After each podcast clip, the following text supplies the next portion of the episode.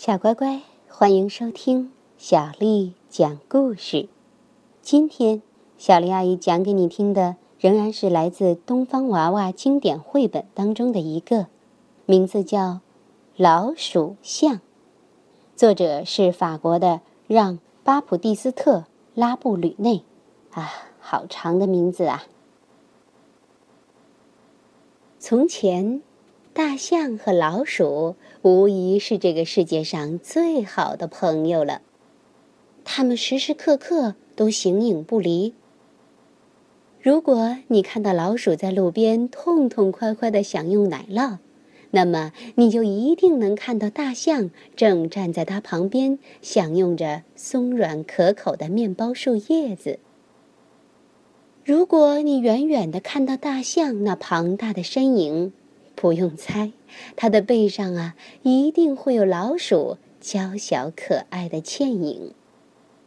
每当有小伙伴对他们的形影不离感到惊讶时，他们就会异口同声地说：“我们是永远不会分开的。”然而有一天，大地突然颤抖起来，山石冲撞，天空裂成了两半儿。地球上的每一位居民都在天翻地覆当中挣扎。后来，地震停止了，可一切都变了，所有的动物都混在了一起。袋鼠与河马不再是两个独立的个体，而是变成了一个奇怪的变了形的动物——袋鼠马。蚊子与秃鹫长到了一起，变成了秃鹫蚊，而且啊，失去了飞翔的本领。全世界的动物都这样，变成了荒唐无比的混合体。什么骆驼、猪啦，蜈蚣、鸟啦，真是太奇怪了。不过啊，只有老鼠和大象为这场灾难感到高兴。因为命运让这两位世界上最好的朋友以最和谐的方式融在了一起。现在我们真的不会分开了，老鼠象欢呼道。他完全沉浸在最初的惊奇与欢乐中。但是很快，老鼠象身体里的老鼠开始怀念起它经常享用的美味奶酪。而老鼠象中的大象却忍受不了奶酪的味道，它只想吃让老鼠讨厌的面包树叶子。一天，过分的老鼠象又吃起了面包树叶子。终于，老鼠象身体里的老鼠啊，再也忍受不了了。它生气地伸出两只尖利的前爪，抓住正卷着树叶的象鼻子，挠啊挠。结果，老鼠象打了一个大大的喷嚏，这个喷嚏呀实在是太大了，以至于大地再次颤抖起来，山石冲撞，天空又裂成了两半儿。终于，大地停止了颤动，动物们，你看看我，我看看你，一切。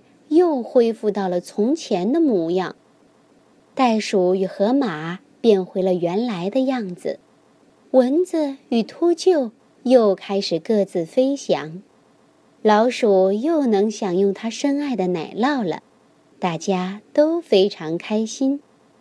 只有大象不高兴，因为呀，它不能跟最好的朋友在一起了，而且现在的它呀。特别害怕老鼠挠它的鼻子，所以啊，他再也不敢让老鼠靠近自己了。小乖乖，老鼠象的故事就讲完啦。看来呀，再好的朋友，我们都要尊重他和我们不一样的地方。如果你想听到更多的中文和英文原版故事，欢迎添加小丽的微信公众账号。爱读童书妈妈小丽，好啦，接下来又到了咱们读诗的时间啦。